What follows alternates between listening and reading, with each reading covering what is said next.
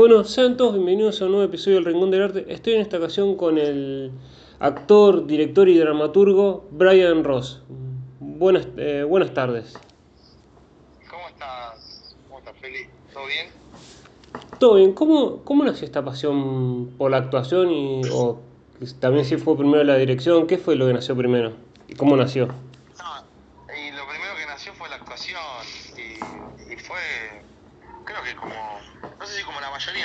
Caso fue una cosa un poco accidental por una cuestión de, de que para que no me quede en mi casa o para que no ande callejeando, mi vieja me mandó, yo iba a una escuela privada, doble escolaridad, estaba medio becado y entonces todos los talleres y cursos que iban surgiendo de la escuela, eh, mi mamá me anotaba y un día se abrió un taller de teatro que lo dictaba un profesor de lengua y literatura y que lo dictaba los sábados y ahí empecé a hacer el primero taller y antes de eso tenía, yo creo que tenía alrededor entre 8 y 10 años.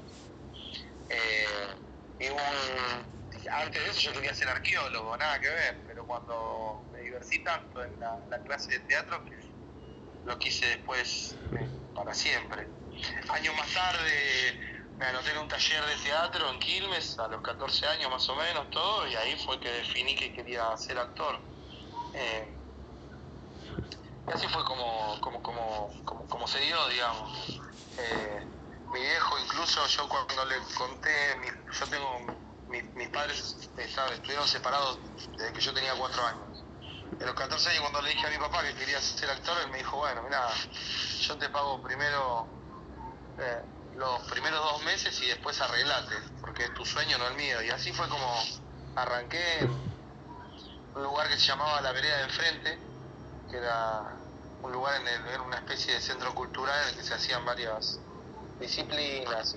Y, bueno, a, y a medida que fue pasando el tiempo, después empecé a estudiar en la Escuela Municipal de Bellas Artes de Quilmes, Carlos Morel, se llama EMBA, Carlos Morel de Quilmes, y bueno, ahí fue que, que hice la carrera, digamos, la tecnicatura, cuatro años. ¿Y cómo fue, digamos, uno va aprendiendo y va participando en, en obras o en largometrajes o mira, va, a practicar, va, va apareciendo en cosas en la facultad? ¿Y cuándo fue el primer trabajo, digamos, fuera de la facultad o del aprendizaje, digamos, en el que uno, o vos, a vos te, ya, hiciste casting o, hiciste, o te llamaron para empezar a trabajar? Mira, eso fue, creo que tenía 16 o 17 años, o cumplía 17 años, y había en la peatonal de Quilmes, eh, habían unos cartelitos que estaban con una audición para una obra de teatro, y, y fui a castear y terminé quedando, hicimos una obra que se llamaba El Restaurante, después El Puticlub, eh, y son obras de teatro, fueron las óperas primas, digamos, de Guido Inaui Vega, que es un director de teatro, productor también, eh, y dramaturgo, que trabaja mucho en Capital, incluso. Eh, justamente, bueno, yo hoy en día, digamos, años después, el oficio nos volvió a encontrar ya un poquito más grandes, más maduros, y estamos trabajando en dos proyectos, justamente. Pero fue una coincidencia esa en ese momento, y bueno, nada, lo que son los ciclos, ¿no? Volver a volver a la partida, digamos.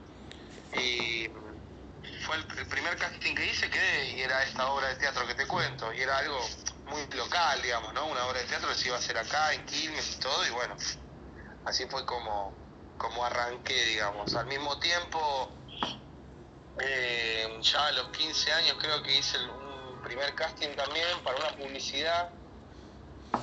Y me acuerdo que había mandado material eh, a un montón de representantes porque al principio uno no sabe y yo mandé a todos lados. Y justo caigo en Bulla Casting y me mandó a hacer un casting, fui, lo hice, quedé y fue una publicidad creo que para el gobierno, estoy hablando del año 2008. Después hice otra publicidad que fue para Arnet, eh, antes Telecom tenía tenía Arnet como una como la línea de internet, antes era Arnet y Speedy. Bueno, fue para Arnet y, y así fue como me fui fui haciendo publicidades gracias a Armando eh, de Bulla Casting y así fue como, como, como empecé. Después hubo un montón de casting que fui haciendo que, que no quedaba. Pero la verdad que tuve mucha suerte porque yo creo que esa fue la suerte, que las primeras dos cosas que, que, los primeros dos castings que hice, la verdad que quedé. Y esto te lo digo ahora pensándolo ahora, ¿eh? porque la verdad que no me acuerdo haber hecho castings antes o a lo mejor lo tengo bloqueado, ¿viste? Como la, la cabeza es, eh, es una cosa impredecible, los recuerdos, ¿no? Sí. ¿Y cuándo fue el punto de, digamos, que uno, digamos, empieza, digamos, a estudiar y también trabaja? ¿Cuándo el punto de decir, ok, esto lo quiero para mí, digamos, verlo más profesionalmente, digamos, como más como un trabajo y uno se, digamos, se concentra en todo el trabajo de, de la actuación? Uy, mirá, eso, la verdad que eso lo tuve claro desde, lo, desde que hice la primera obra de teatro me lo empecé a tomar así. Y de hecho creo que el cambio empezó a surgir cuando empecé a marcar en... ¿Viste cuando vos tenés que completar formularios? Mm, sí. Tenés que... Formularios de cualquier tipo. Profesión, no, y yo empecé a poner actor. Entonces cuando empecé a creerlo, yo creo que cuando empezás a creer, empezás a crear también, ¿no? Un poco. Y, pero la verdad que vos podés ser un profesional, pero todavía no tener las oportunidades para. Entonces, todo fue cuestión de tiempo, no es que, qué sé yo, me, me, me, pasa todavía que yo sigo mandando material, sigo generando contenido, eh, sigo haciéndome fotos, enviando material a books. Eh, recién empecé a tener representante en el 2019, fin del 2019 vino la pandemia y empecé a, tener trabajos digamos, hace dos años recién. Eh, quiero decir, trabajos un poco más visibles, que me, explico, algo como un poquito más, más masivos, más, más populares, por así decirlo. Y, la verdad que eso fue, a mí en la pandemia, digamos, al contrario de mucha gente, estoy soy un bendecido porque empecé a tener oportunidades con los autocastings de poder hacer bastante más castings porque los haces desde tu casa. Y bueno, y eso y una cosa fue trayendo a la otra y la realidad es que todo, viste, empieza a hacerse como una, una ruedita, una pequeña ruedita que quizás a lo mejor vaya creciendo. Esperemos que así sea, ¿no?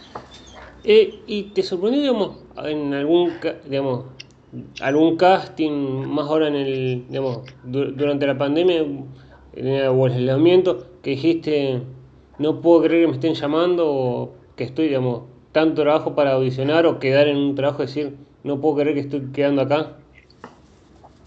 Sí, claro, con el marginal me pasó eso. Con el marginal.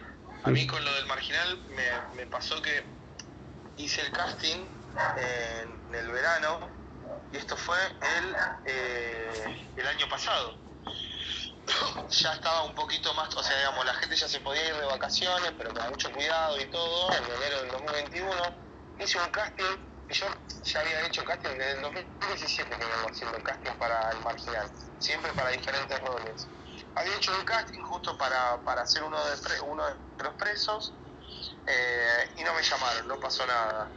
Un día me llama Fabi Buría, que es de La Hormiga Casting, eh, y Michael Martorelli, que es la directora de casting del Marginal y la productora de casting, y me dice, mira, la verdad que nos gustó mucho tu casting, viste, qué sé yo, eh, te quería preguntar si no tenés problema en hacer otro casting, pero para hacer otro personaje, lo que sería para hacer a Claudio de joven, porque te vemos muy parecido, y lo único que si, si hicieras ese personaje, no, eh, quizás te perder tenías la oportunidad de hacer otro personaje dentro de la serie.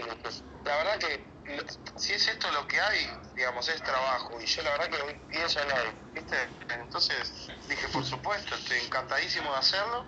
Hice el casting, después eso lo, aprobó eh, Sebastián Ortega, tuvimos una, me avisaron que quedé. Y el resto es historia, digamos. Después tuvimos reunión con Dalma Maradona, con, Sebastián, con, con Pablo Kuhler, eh, con Mariano Ordanás, eh, y el, director de exteriores, y bueno, el resto es historia. Y la verdad que contentísimo, feliz, por supuesto, porque es una oportunidad muy grande, es una serie muy muy prestigiosa, digamos, ganó muchísimo público, tanto público como, como con los años fue ganando también muchísima calidad de, historia, los guiones cada vez fueron mejores, entonces yo, para mí fue, eh, digamos, fue lo más, lo más, lo, más grande, digamos, que hice, o lo, lo más expansivo, me parece, que hice hasta ahora, que, que está buenísimo y, y lo más visible también. Eh, y es una oportunidad enorme para poder difundir el trabajo que hace uno y todo lo que lo que, lo que intenta lo que intenta dar. ¿Y, y cómo es hacer el, digamos, de hacer de Mario Borges, eh, digamos, alguien que uno lo ve, digamos, o vio, vio tanto el personaje, cómo es para hacerlo de joven, digamos, cómo también trabajar trabajar juntos, digamos, o si Claudio te dijo hacerlo más de esta manera o uno cada uno le hace impronta al personaje. Y mira, yo en ese sentido soy muy respetuoso. Me habían, me habían pedido desde Underground que, que vaya al set a verlo a Claudio, conversar con él y todo. Eh, y eso para mí fue buenísimo y yo estuve totalmente de acuerdo. Y en el momento del día que fui, digamos, a verlo a Claudio, y, me puse a conversar con él y todo, aproveché primero en pedirle permiso de, preguntarle si tenía alguna recomendación al respecto sobre el personaje, si hubiera algo personal o particular que le haya ayudado mucho a crear el personaje o distanciarlo de él como para tenerlo en cuenta a la hora de representarlo un poco más, más, más joven y sobre todo esto, ¿no? Eh, cómo se lo imaginaba él de joven, cosa de poder aunar criterios y poder seguir una misma línea. Eh, le pregunté si tenía algún gesto, alguna cosa, algo que él sintiera que, esté, eh, que sea parte del personaje, cosa de poder respetarlo y poder replicarlo. Y más allá de eso, igual la serie, si bien yo ya la había visto, la volví a ver entera para rememorarla, la volví a ver otra vez solo en las partes que estaba él y y bueno, nada, y le fui con preguntas muy concretas. Pues, ¿Sos diestro, sos zurdo? Eh, ¿Cómo agarras el arma más allá de lo que se ve y todo? Hay, eh, digamos, el gesto que... ¿Hay algún gesto que vos pensás que sale en cámara y no sale, pero cuál es el gesto? Porque eso le da posibilidad, una, digamos, una, una forma de postura al brazo, lo que sea. Y bueno, y ahí le fuimos encontrando algunas cositas y eso traté de meterme mucho también en la intensidad de la mirada que él que él, que él hace, digamos, Claudio tiene una forma de, encarar a Borges tan particular y tan fenomenal para mí que está buenísimo y expresa muchísimo desde los ojos y es lo que traté de darle, eh, con, quizás con un poco menos de intensidad por una cuestión de lapsus de vida, ¿no? Eh, pero sí, sobre todo tuve, la, posibilidad de poder conversarlo esto con él y bueno, nosotros ya habíamos compartido eh, en otro proyecto, así que estuvo bueno porque nos reencontramos ahí, incluso con Nico Furtado también, y la verdad que la pasé espectacular y fue una excelente experiencia.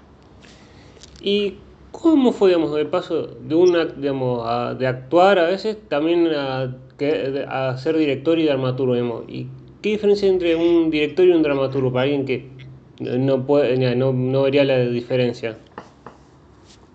Bueno, sí, hay una diferencia que es, es, eh, es sustancial, digamos.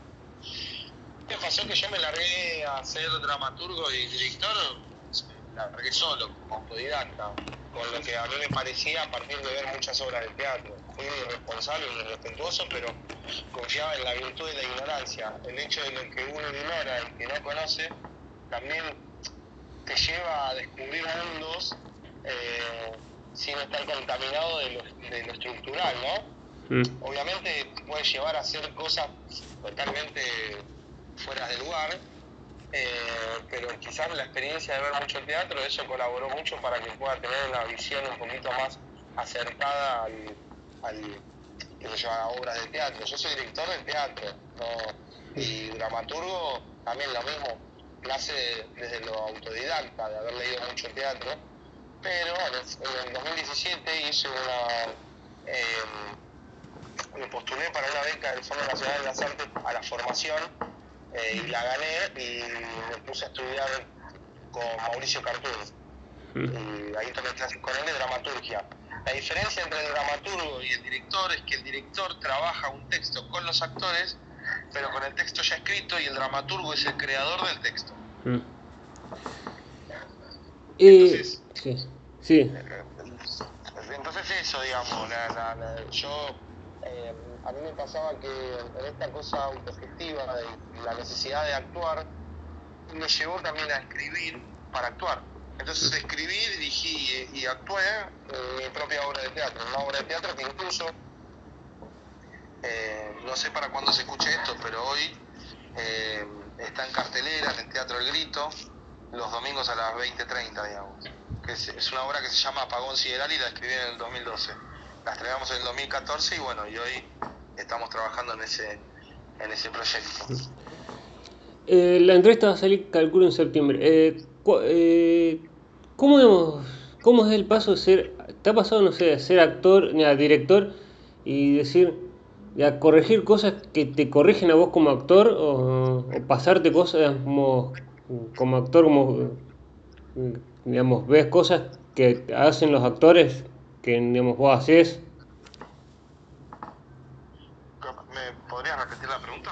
Sí, si te ha pasado, digamos, siendo director, decir, tendría que ser en, ver los actores o dirigiendo, ver algo que, que, digamos, que vos haces como, digamos, que te corrigen los, los directores cuando vos estás actuando o, no, digamos, vos como director... Sí, sí, ahora entiendo, claro, sí, es un aprendizaje también, viste, ponerte del otro lado también te hace ver todas las cosas en las que uno peca como actor, entonces es también es un aprendizaje muy grande y yo creo que te mejora como, como, actor, creo, supongo, porque desde el otro lugar podés comprender un poco más qué es lo que, eh, los porqués, digamos, por qué el director pide tal o cual cosa.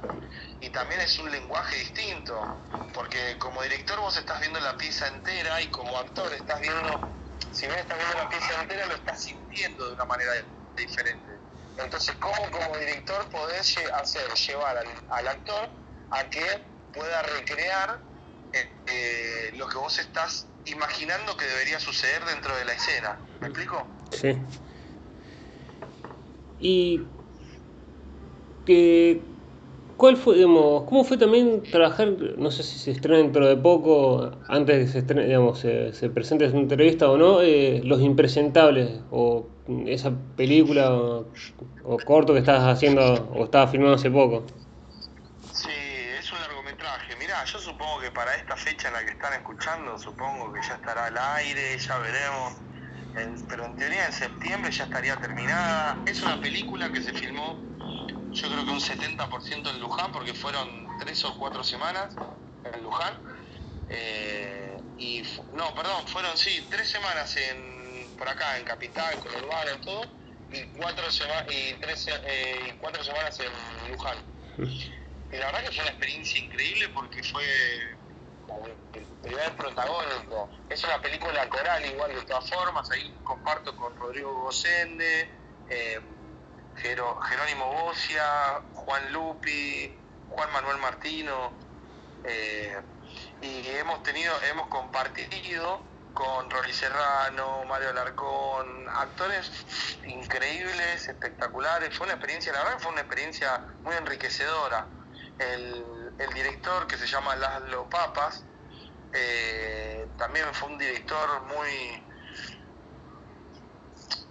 muy honesto, muy un tipo humilde, una forma de, dirigir muy cálida. La verdad que fue una experiencia espectacular y además esto, viajar haciendo lo que te gusta, por más que sea a 70 kilómetros, viste, eh, es un privilegio y la verdad que es una cosa maravillosa y es un sueño cumplido también.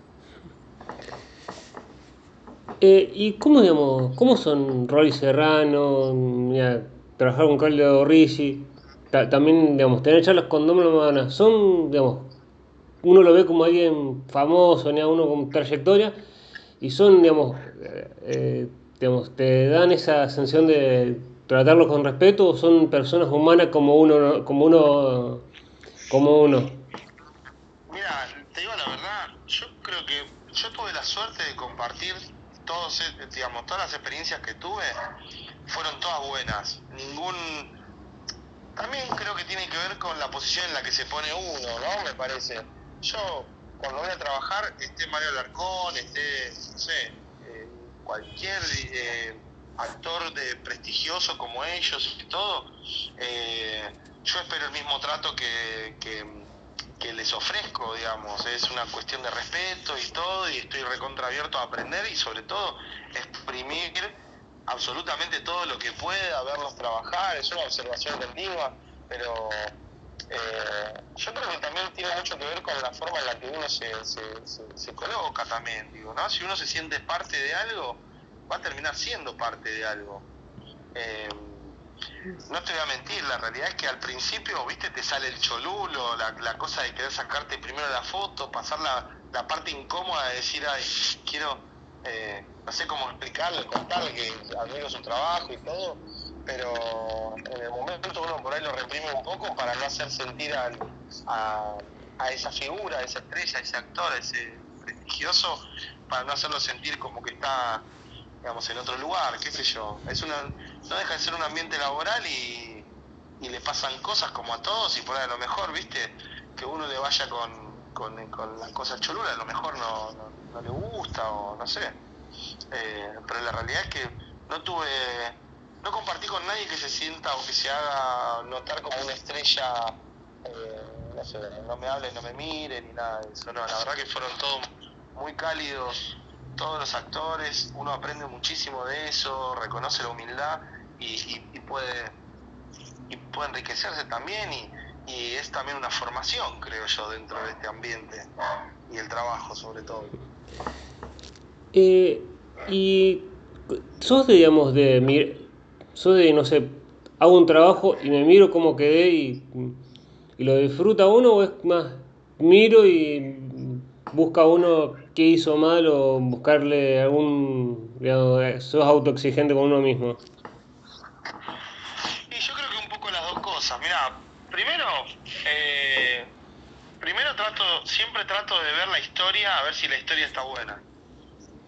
Para ver si la historia quedó como, como la quería. Primero trato de, ver qué es lo que, cuál es la opinión de, mi empleador, por así decirlo, digamos, ¿no? Si, si le gustó, si no le gustó, más allá de lo que me guste a mí o no, porque la realidad es que los actores somos, estamos al servicio, estamos al servicio de contar una historia, más allá de, bueno, esto tendría que haberlo hecho un poco más así o digo, si, si uno se ensimisma mucho, yo creo que pierde un poco eh, de foco que en realidad somos instrumentos de una historia. Eh, y me parece que lo más importante es contar la historia más allá de cómo se ve uno. ¿Me explico? Entonces, quizás, obviamente, yo la mayoría, o sea, la mayoría de las veces no estoy del todo satisfecho y siempre pienso que hay algo para mejorar. Pero también trato de no meterme tanta presión con eso porque si no, viste, nunca está, nunca, nunca sentís que estás haciendo algo bien. Entonces, a veces uno tiene que tener más respeto por la opinión del público o del director, que es quien al final de cuentas es el que termina dándole eh, una aprobación, digamos, a la historia o no. Entonces, lo mismo que una obra de teatro, si vos sentís que estuviste mal, ¿viste? Cuando salí no puedes decir, no, la verdad que fue una cagada, ¿no? Porque si al espectador le gustó, uno tiene que ser muy respetuoso de eso, porque estamos al servicio, al fin y al cabo, del espectador. ¿Y cómo fue? Sí. Eh, eh, ¿Te ha pasado ya esta frase que se dice mucho, digamos, buscate un laburo común porque, de algún familiar o amigo que te diga, buscate un laburo común porque esto de la actuación no se puede vivir, o, no, digamos, o, la, gente apoya, o los amigos y la familia apoyan que no les guste o le haga ruido. Sí, la verdad que sí, eso lo vivimos todos, creo. Lo que pasa es que hay muchos... Es así. Lo que yo creo es que todos tienen miedo. Yo no creo que eso sea como una por una cuestión de mala leche, ni de mala onda, ni de envidia, ni de nada de eso. Yo creo que eso sucede porque justamente es algo muy difícil de concretar y uno ve también, de hecho, compañeros, colegas que, quizás terminan no llegando a trabajar con la continuidad y todo, y creo que eso eh, es muy frustrante y son más los que no consiguen trabajar continuamente o de un trabajo a otro que los que sí. Entonces, y sí, todo es una cuestión, yo creo que es una cuestión de miedo y de preservación, que, pero claro, sí, me pasó, me pasó mil veces, mis hermanos, mis hermanos, familiares, amigos, colegas, compañeros de trabajo, digamos, no, boludo, esto es muy difícil, nada, largar, ¿viste? Yo creo que esos son los momentos en los que uno tiene que ponerse más fuerte, más fuerte consigo mismo y, y tratar de meterle igual y ver la forma, buscar, ¿viste? Ser un busca, digamos. Si, si, si, en general en la vida uno es un busca, o sea, uno, y digo por cualquier persona, estás buscando la oportunidad sobre cualquier cosa, si sea el trabajo, lo que sea, ¿por qué no hacerlo con lo que te gusta?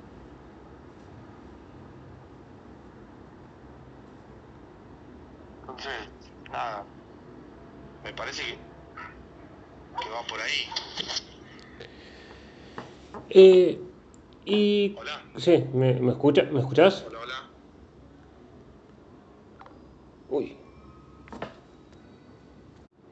Eh, ¿qué, digamos, ¿Cuál es la meta de un actor? Es decir, quiero actuar, no sé, en una, en una serie en Hollywood, en Netflix, o uno va paso a paso y todo va llegando en su momento. Y yo creo que todos tenemos, todo, cada uno, yo creo que cada actor tiene su propia meta.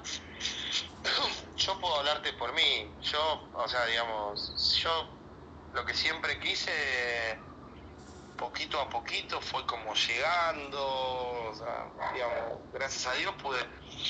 Eh, fue, primero quería hacer una obra de teatro que escribiera yo eh, después quise, quise ir metiéndome en televisión, empecé, fui extra, hice algún bolo, de un bolo otra cosa, y, así fue que, digamos, a, mí me pasó que, claro, uno arranca, uno, yo creo que uno le apunta al sol, pero sabe que para llegar al sol tiene que ir, ¿no? Eh, por lo menos tiene que arrancar a andar y después ver qué es lo que va deparando el camino, ¿no?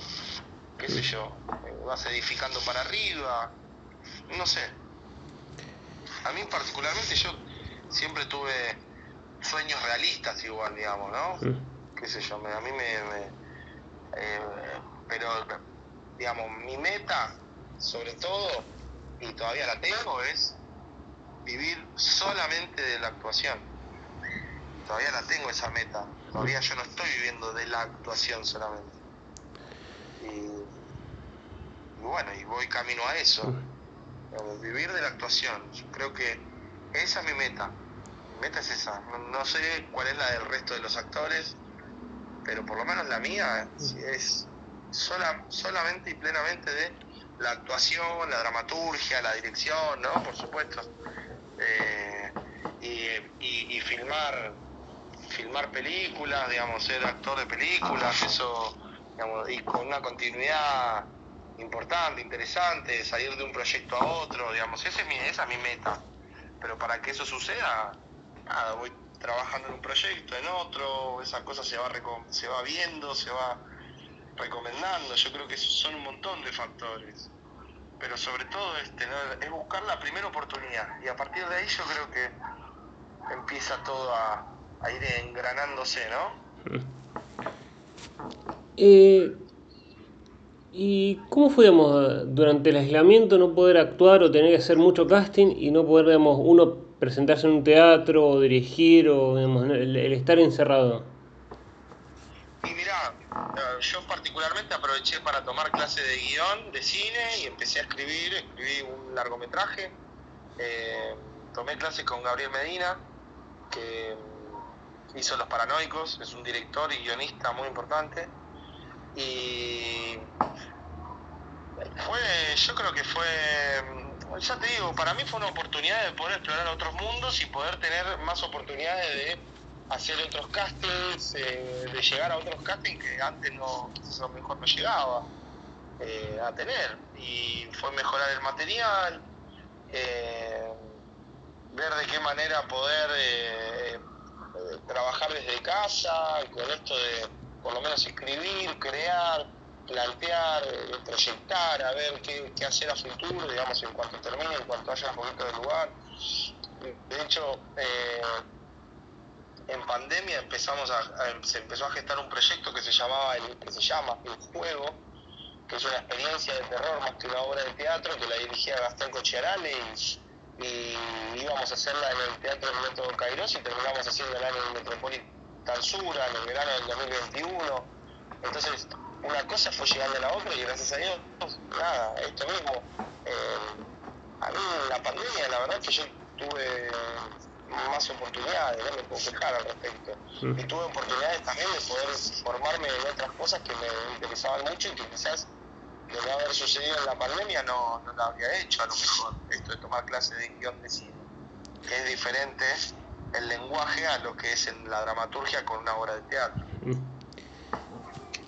Y es difícil, digamos, el tener un trabajo común y, digamos, y, y la actuación, y combinar con la actuación o Digamos, el no, el no poder no solo no poder vivir solo la actuación es algo difícil. Y la verdad que yo creo que sí es difícil, pero ya te digo, yo soy un bendecido porque en todos los, todos los trabajos que tuve, en todos los trabajos siempre les dije lo mismo y, fue, y era esto, mira, eh, yo no me enfermo, no me llega tarde el colectivo, no llego tarde, no, no, a mí no me pasa nada. Yo soy actor. Si a mí me sale un casting voy a necesitar permiso, tomarme el permiso, que me den el permiso para poder ir a hacer el casting y si llego a quedar también filmar y yo puedo recuperar las horas. Pero, y si el permiso no me lo dan, nada, eh, ahí yo faltaré, inventaré alguna excusa y se ve que eso caía bastante bien, porque por lo menos veían la honestidad de mi parte y listo. Entonces eh, pude tener diferentes trabajos en los que podía irme un rato antes para ir a hacer un casting o, podía faltar si tenía que filmar y alguien me reemplazaba, me cubría, lo que fuera. Yo siempre trabajé en el rubro de las ventas, eh, merchandising, entonces sí, la verdad que sí, o sea, siempre porque lo que siempre pensaba era que con la honestidad uno puede llegar a un montón de lugares y creo que eso es lo único que es una decisión. Entonces, yo creo que tomando esa decisión te puede ir mal también, te pueden decir que no, de hecho me han dicho de trabajo que no, que no serví, o sea, que todo bien, pero no, y bueno, nada, pero no, me arrepiento de ninguno de los trabajos ni tampoco de ser así, porque eso también me llevó a donde, donde estoy hoy. Mm. Fue una experiencia propia, digamos, ¿no? Personal. Eh, pero eso también me hizo tener muchos trabajos diferentes, porque por ahí a lo mejor eh, tenía que faltar tres días seguidos para filmar algo y bueno, era tres días no, y bueno, entonces te renuncio, disculpame, un abrazo, nos vemos. ¿Viste? Pero eso también tiene que ver con la decisión que toma uno. Yo eso lo podía hacer porque trataba de resguardarme por el tiempo que trabajaba y trataba de, de administrarme la forma tal en la que pudiera cubrir en la que no pudiera, en la que pudiera también subsistir si ese, ese trabajo dejaba de estar. Y si no, después veo. Pero es un acto de fe, es un salto de fe y nada, pero creo que la convicción sobre lo que uno quiere hacer también termina colaborando y conspirando en favor. A veces no, pero bueno. Eh, pero bueno, nada, son más las que muchas veces son mucho más las que no, no conspiran en favor, pero bueno, nada, es un vínculo, es una relación también, ¿no? La profesión, cuando tenés, yo creo que cuando te, te moves por, por, por, la pasión, creo que, nada, vas construyéndote también una relación con eso. ¿Y qué, digamos, qué importancia le ves vos a las redes sociales ¿Y cuánto crees que ayudan a la, a la carrera de, una, de, un actor? Si es algo bueno o a veces terminan no siendo tan buenas como uno cree de las redes sociales.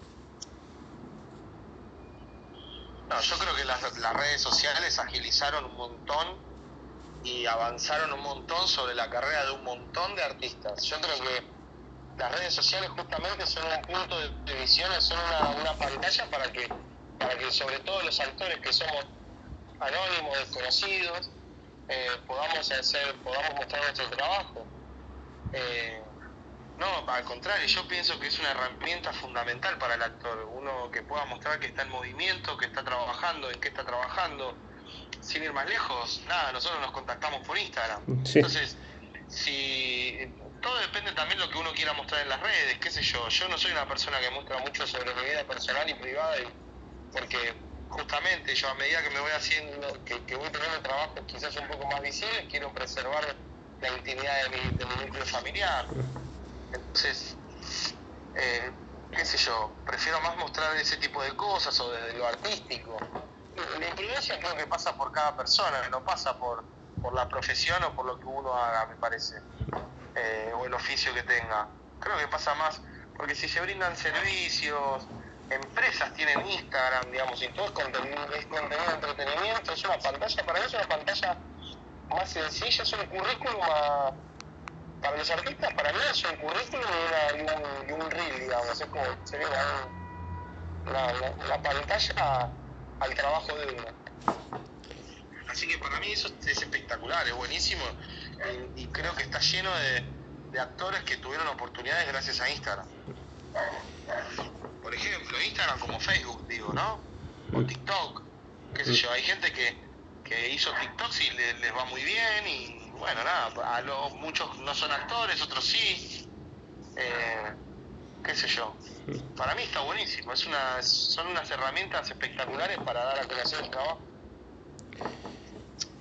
Eh, y sigue habiendo el mismo nervio, o había nervios antes de una, digamos, con tu primera obra, ahora, digamos, cuando estás filmando, ¿hay nervios antes de rodar o es como, ok, va a salir lo que, lo que uno está estudiando o lo que sale en el guion o lo que uno trabajó tanto? Y no, yo creo que sí, que eso, yo creo que eso te sigue pasando siempre. Es como el primer, vos pensás que cada proyecto que tenés, cada, cada obra o cada función es un nuevo primer trabajo. Entonces, yo creo que se vive así, creo que eso es lo, lo, lo, más lindo. Cada vez que, que, vas a salir a escena, para mí es como es repetir el nuevo primer día de trabajo, que no sabes cómo te va a ir, ¿viste? estás nervioso, vas a conocer a los compañeros, cómo te vas a encontrar, bueno, en, ese, el caso de los actores, yo, cómo te vas a encontrar con las emociones, todo lo que puedes preparar, lo que pensás digamos, los momentos previos yo creo que son los mismos, solo que se traduce en otro lenguaje, digamos, en la actuación, sí.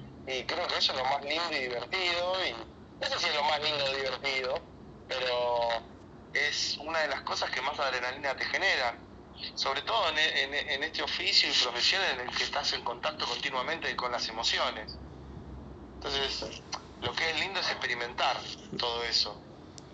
Y se vuelve un poco adictivo, porque está buenísimo.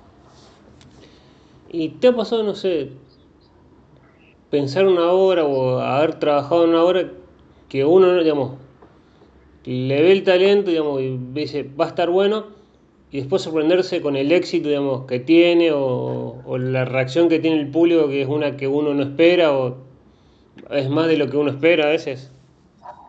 Bueno, eso sí, a mí eso me pasó particularmente con Apagón Sideral, esta primera obra que yo escribí, eh, la verdad es que me, sorprendió por completo porque yo pensé que no se iba a entender nada y no solo se terminó entendiendo, sino que hubo gente que vino a ver la obra, una, hubo algunas personas que volvieron a verla tres o cuatro veces. Y bueno, y ahora particularmente hace poco estuve haciendo un unipersonal en el que también lo mismo, yo pensé que tal, tal personaje, yo hacía cinco personajes. De hecho esta obra la voy a reestrenar en mayo hacía cinco personajes y pensaba que el, personaje que menos fe le tenía me sorprendió que fuera uno de los que de los que más me comentaba que les habían gustado, digamos, al público. Y eso es maravilloso, porque esa es la parte también en la que uno es el factor sorpresa que se lleva a uno de no haberse esperado. ¿Y cómo nació la idea de hacer el unipersonal? Bueno, no, el unipersonal nació por la idea de que después de haber hecho Apagón Sierra en el 2014 y la hicimos durante dos años, hasta el 2016, el compañero Gabriel Giliberti se fue a vivir a México hace tres años, en el 2019. Y, y yo no, no, no, estaba produciendo, no estaba haciendo, estaba solamente en búsqueda de laburas y todo. Y bueno, me pasó que surgió de la, de la necesidad de actuar y no, no sabía cómo encarar o qué, qué proyecto encarar y todo. Y me puse a escribir varios monólogos y empecé a darle forma y empecé a trabajarlos y todo y así fue como empecé a, a, armar esto unipersonal, digamos, era más por una necesidad de actuar que otra cosa. Y, yo, yo, yo, escribo para yo escribo para actuar. ¿Y te ha pasado, digamos, empezar a escribir una historia, no encontrar la vuelta, no verla como, digamos, encontrar un final a, la historia, dejarla y después decir, cambiarla o de pensarla de otra manera la historia? Eh, sí, claro. Eso, eso sí, eso pasa todo el tiempo. Bueno, eh, uno, o por lo menos a mí me pasa, y yo creo que a la mayoría de los dramaturgos les pasa que empiezan un proyecto con una idea, se desinflan y después la retomás seis meses después, ocho meses después, un año después y la historia cambia por completo y la terminás. Y le vas encontrando vueltas, giros y, final completamente diferente a lo que había nacido. Yo creo que lo importante ahí es estar abierto a, los cambios que puedan surgir y, es como, yo creo que eso es como, como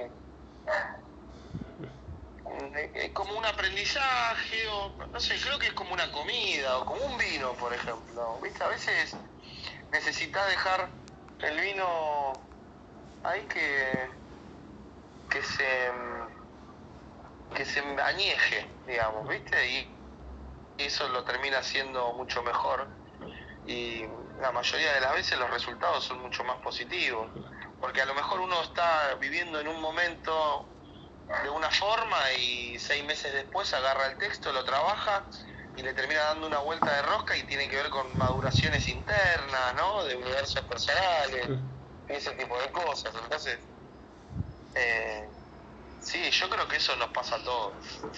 Pero, pero sí, pero es como cuando tenés una idea y no sabes cómo, o un conflicto o algo y necesitas irte, viste, dejarlo y volvés o salís a caminar y todo, después volvés y y terminás de madurar la idea o a lo mejor dejaste de pensar y un día te levantás y decís, ah, esto se resuelve así. Ah, te cayó la idea y listo, y ya está. Pero eso tiene que ver con, creo yo, con, con, con, una maduración interna al respecto y que siguió la cabeza trabajando sola. ¿Y qué pasó, digamos, obviamente, con lo decías de la publicidad de Arnet, eh, con alguna publicidad como también ahora creo hace poco has hecho la de Rinde Más, que la, digamos, la gente te reconozca o te haga hacer cosas de vos, sí. No quería el éxito de la publicidad y me y que ya te asusta, a uno lo asusta. No, asustar no, la verdad que cuando en la calle te reconocen o te dicen, te, te, te, saludan solamente porque hiciste justo una publicidad y, y les gustó o algo, eh, eso está bueno, qué sé yo. Y también, si bien eh, la publicidad, la verdad que es, es una pantalla también que está muy buena. Y creo que también uno puede entrenar ahí con la publicidad, puedes entrenar un poco lo, audiovisual y lo, y lo rápido, espontáneo y todo, y la improvisación, porque no, no, no suele haber guiones en la. Quiero decir, no suele haber un guion, una estructura de guion como en una película o como en una serie. Mayormente es todo más improvisado y es todo lo que salga más natural. Es más naturalista en ese sentido. Y sí, me ha, pasado de que, por ejemplo, yo estaba teniendo un trabajo, trabajaba en un, en un catering, en una empresa de catering y llevaba comida a, unas, dependencias policiales. Eh, y me acuerdo que una vez paré en un kiosco a comprar una, una gaseosa, no me acuerdo, o agua. Y, y, el, y, un tipo que estaba descargando mercadería me dice, vos sos el de la publicidad de Quilmes, ¿no? Yo hice una publicidad de Quilmes en el 2016 que era de Pacto Porrón. Y, y fue muy divertida esa publicidad porque yo hacía justo un bailecito con los hombros que estaba bastante que estaba bastante piola, era muy graciosa esa publicidad y como había sido muy graciosa, eh, nada, sí me pasó en dos o tres ocasiones. Y una de ellas fue esta, me, me dijo, che, nos hagamos una foto y creo que esa fue la primera vez que... eh, de hecho con esa publicidad de Arnet también, me acuerdo que en el verano fui a fui a Villa Gesell y estaba con un amigo y un, y un pibe me dijo, che, vos sos el de la propaganda, me acuerdo que me dijo, decir que estaba mi amigo para poder darse de eso, porque en ese momento eh, solamente mis conocidos me conocían, digamos, me reconocían en la tele, Mm. nada más. Pero nada, y ahora con esta publicidad de, de Norsi me pasó, me pasó también. Mm. Y es lindo, está bueno, la verdad que eh, es divertido, aparte me hace chiste, viste, con la empanada, qué sé. Ah, está bueno. ¿Y cómo entrar, digamos, en una, una serie, en- vol- volviendo al marginal, volver a entrar en una serie que, digamos, que tiene el éxito y, digamos, está tan marcada, a uno le da miedo decir que quiero entrar y que, que siga el éxito, o es como, y si llega a pasar que entro y no, no, no tiene tanto éxito como, como venía teniendo, o es como que, que sale lo que, lo que se trabajó. Mira, la verdad es que yo no. En ese sentido, vos pensás que para mí, que venía haciendo casting desde el 2017, ya con el hecho de quedar y trabajar y tener la oportunidad de trabajar con, con gente tan profesional, para mí fue una experiencia ya enriquecedora. Entonces, no, no tenía lugar a pensar, eh, bueno, espero que sea un éxito. O sea, yo no, no, no, no pienso en que sea un éxito. Lo que pensaba era en no defraudar al, al público fiel del marginal a, a que le pueda gustar a, digamos a, a la productora y que y poder tener hacer un trabajo de forma en la que después puedan también contar conmigo en algún otro proyecto Eh, pero la realidad que pensar en, un proyecto desde si va a ser o no un éxito y creo que eso sería más como pensar en querer ser famoso o exitista y la verdad que eso no, no es a mí lo que me interesa. A mí lo que me interesa es poder trabajar y que un trabajo me traiga otro y que y, poder hacer lo que me gusta, que es esto, es actuar, escribir y poder tener la oportunidad de seguir enriqueciéndome como actor, digamos, ¿viste? Y seguir aprendiendo. Eh, esto es algo en lo que nunca dejas de aprender y nunca dejas de conocer gente y, y creo que lo más importante para mí en ese momento, de hecho lo sigue siendo, es que a la serie le vaya bien por el, por el, por el propio hecho de que es un proyecto en el que trabaja mucha gente. Y, y si es muy vista, por supuesto, buenísimo. Ojalá que, que la pueda ver todo el mundo y que le guste a todo el mundo y que, y que la productora le vaya bien y que la misma productora también pueda trabajar con mucha gente como hace esta productora que le da mucha oportunidad, muchas oportunidades a, a gente que no es tan conocida también. Entonces, para mí, eh, ya es un valor agregado el hecho de poder trabajar de manera profesional en un proyecto así. Y ¿cómo se hace, digamos, cómo fue el caracterizar el personaje de Mario Borges y también eh, en la serie, yo no, no- he visto la serie, tendría que ver la, la- cuarta temporada. eh, eh, la voz de, de- Mario era la de Claudio Ricci o era la tuya, digamos, transformada para que se parezca a la misma voz cuando se, digamos, se hacía el Mario joven. Y es complicado porque en realidad, no, es mi voz, digamos, cuando es, es mi voz y soy yo hablando, pero yo trataba de impostar un poquito la voz y sobre todo darle un poquito más de intención a la, a la forma del decir y no tanto al cómo sonar. Eh, porque al final eh, Claudio, con Claudio tenemos una diferencia etaria, digamos, una diferencia de edad que es visible. Entonces, también es producto del tiempo que la voz pueda cambiar, quiero decir. Entonces, sí, claro, no, no. e- Era, era mi voz, no es que ponían la voz de él en, so- sobre la imagen de lo que yo actuaba. Y no sé si está en pareja o, o ha estado en pareja con esto de la actuación. ¿te- ¿Le ha pasado, no sé, alguna pareja o le haya hecho eh, esto de la actuación, ya, o me- no, no te quiero ver por si hay una escena de algún beso o besás a otra persona o algo que, que genere celos? ¿O era como uno, se, digamos, si estaba en pareja o no, el, el otro aceptaba lo que, digamos, lo que uno, el trabajo de uno? Mirá, yo estoy en pareja hace 12 años eh, y eso sí, lo hemos hablado como muy al principio y de hecho me ha pasado. Una de, la- una de las primeras obras de teatro que hice me tenía que dar un beso con una, con una actriz y la verdad que no, no.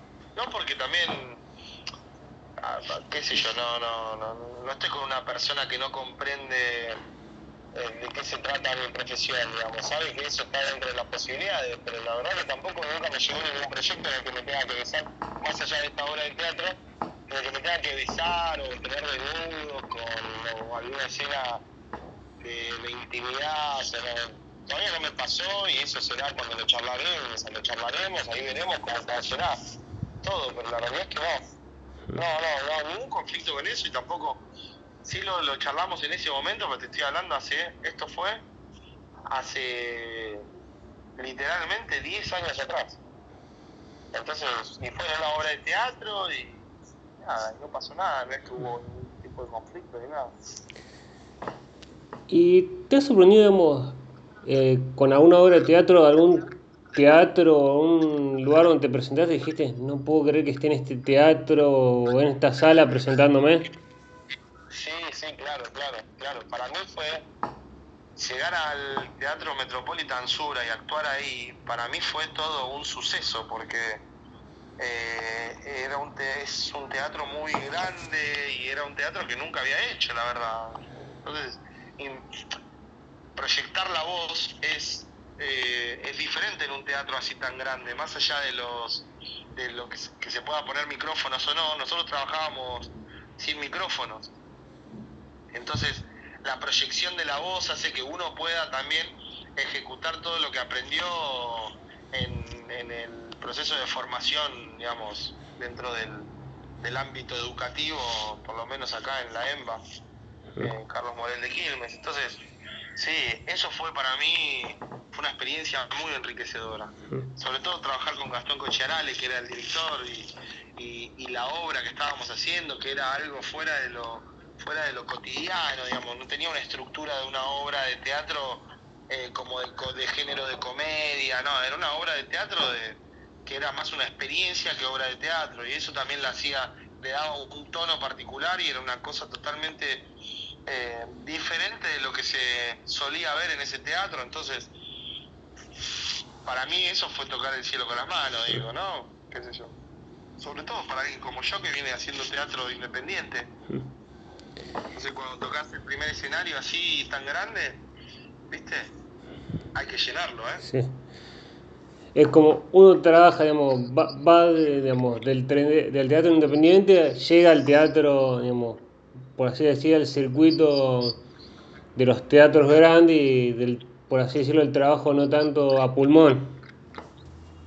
Claro, sí, el teatro comercial sería. Sí. El teatro comercial, que es el teatro, qué sé yo, donde están. eh, o sea, era una sala en la que eh, cuando nosotros llegábamos estaban saliendo el Pumagoiti, eh, no sé, eh, Julieta Ballina, viste, Jorge Suárez, y era cruzarte en los camarines con ellos y era una, una cosa de locos, digamos, y ahí viste, se, te, inflan los recuerdos y los sueños y lo que tanto soñaste que esté ahí viviéndolo, eh, viviéndolo es, es, eh, maravilloso, es muy lindo, es muy gratificante, está buenísimo y, y poder conversar con ellos también, digamos, ¿no? Desde un lugar de colegas. Dejar de querer ser a pasar a ser colega. Entonces eso es, claro, es maravilloso. Eh, te voy a hacer la última, eh, de- que se divide en dos partes. La primera parte y la última, miras para atrás desde que arrancaste hasta ahora, decís, me arrepiento de algo o no, y la segunda parte sería, ¿qué le dirías a alguien que por algún prejuicio o algún miedo no se quiera animar a la actuación? ¿Qué le dirías vos para que se anime? Bueno, primero no, no me arrepiento de nada. De nada, ¿eh? De nada. No me arrepiento de nada porque estuve haciendo, la verdad que siempre seguí, seguí, seguí mi instinto y tampoco me juzgo porque uno hace las cosas que le parece de acuerdo a lo que está viviendo en el aquí y ahora.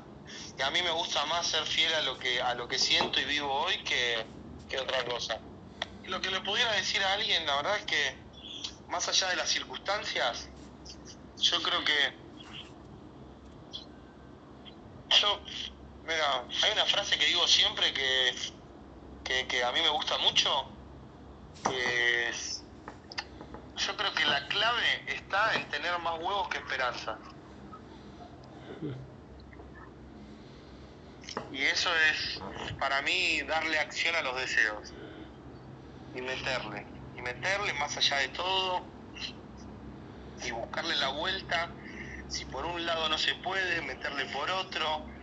No quedarse encerrada y no, solamente quiero actuar, solamente quiero. No, también, ¿no? Eh, diversificarse, ir viendo por dónde.